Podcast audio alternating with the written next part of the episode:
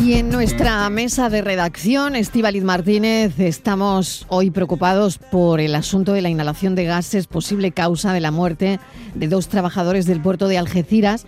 Según los primeros indicios, los dos trabajadores eh, fallecieron en el puerto mientras realizaban tareas de limpieza en una cuba. Habían inhalado gases, perdieron el conocimiento y se cayeron a la cuba. Esto es lo que sabemos, pero, pero claro, Estíbaliz, también muchas preguntas aquí, ¿no? Sí, hay muchas preguntas. Es un suceso que se está investigando, así lo ha dicho esta mañana el subdelegado del Gobierno en Cádiz, pero esto nos ha llevado a incidir en los riesgos de los productos tóxicos con los que nos relacionamos día a día, como por ejemplo son los de la limpieza y sus combinaciones.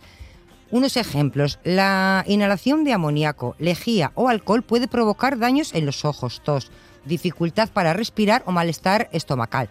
También ojo con los detergentes, desinfectantes y desengrasantes que ocasionan problemas de salud, sin olvidarnos de los productos para limpiar el horno, potencialmente peligrosos porque en su mayoría contienen sosa cáustica. Cuidado también con los ambientadores que pueden provocar asma o migrañas. Y por último, Mariló, mucho cuidado con las mezclas. Ya hemos visto casos de personas que han fallecido por mezclar, por ejemplo, amoníaco con lejía nunca se debe de hacer y tampoco se debe mezclar el vinagre con agua oxigenada o con lejía. Vamos a hablar con Íñigo Pérez Baroja, decano del Colegio de Químicos en Madrid. Gracias por atendernos, Íñigo. Hola, buenas tardes, Mariló. Nada, a vosotros. Bueno, es, es, tremendo lo que ha ocurrido. Se están investigando las causas de la inhalación de gases, de lo que ha podido ocurrir en el puerto de Algeciras con estos dos trabajadores, que desde aquí nuestro más sentido pésame y condolencias a la familia y a los compañeros, ¿no? Pero esto nos ha hecho, claro, nos ha hecho pensar, como decía Estíbaliz, que estamos rodeados de productos que pueden causar problemas, ¿no? Y sí, pero pero tampoco hay que alertar a la población, ¿vale? Eh, por ejemplo, eh, un medicamento, si lo tomamos en la dosis, es bueno, nos cura. Si nos excedemos en la dosis, podemos tener problemas, incluso ocasionarnos la muerte.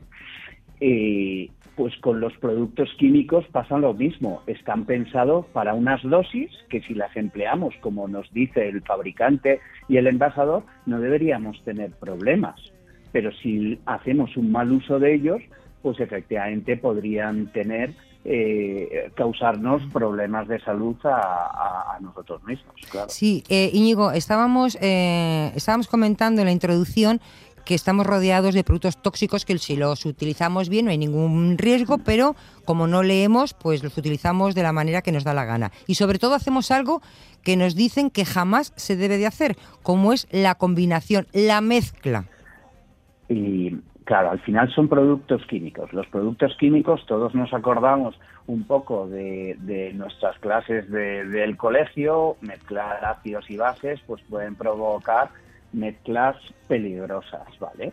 Y es, por ejemplo, eh, la, eh, juntar amoníaco y lejía es letal. Eh, o sea, por favor, que nadie lo haga. Es es es súper peligroso, ¿vale? Eh, y además es que no no consigues no por por tener más cantidad o una mezcla más potente todo lo contrario, al final no, no consigues la, eh, el fin para lo que lo estás intentando.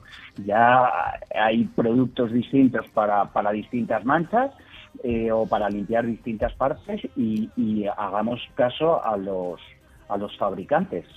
Sí, Íñigo, y bueno, hoy hemos conocido el Premio Nobel de Química, que siempre nos suena muy raro, que va a ser para, ha sido para los descubridores de los puntos cuánticos, que parece, parece porque oímos puntos cuánticos y nos suena todo a arameo, pero parece que han revolucionado los puntos cuánticos las teles en color y son prometedores contra el cáncer. Así rápidamente. Un minuto para explicarlo, porque nos vamos a las noticias, Íñigo. Estamos de enhorabuena, efectivamente se lo han dado a tres, eh, a tres eh, químicos, a un ruso, eh, Ekimov, a un francés, Luis Bruce, y a un estadounidense, Mungi Wendy. Y lo que hacen es eh, puntos cuánticos que son pues los predecesores de la luz LED que todos conocemos.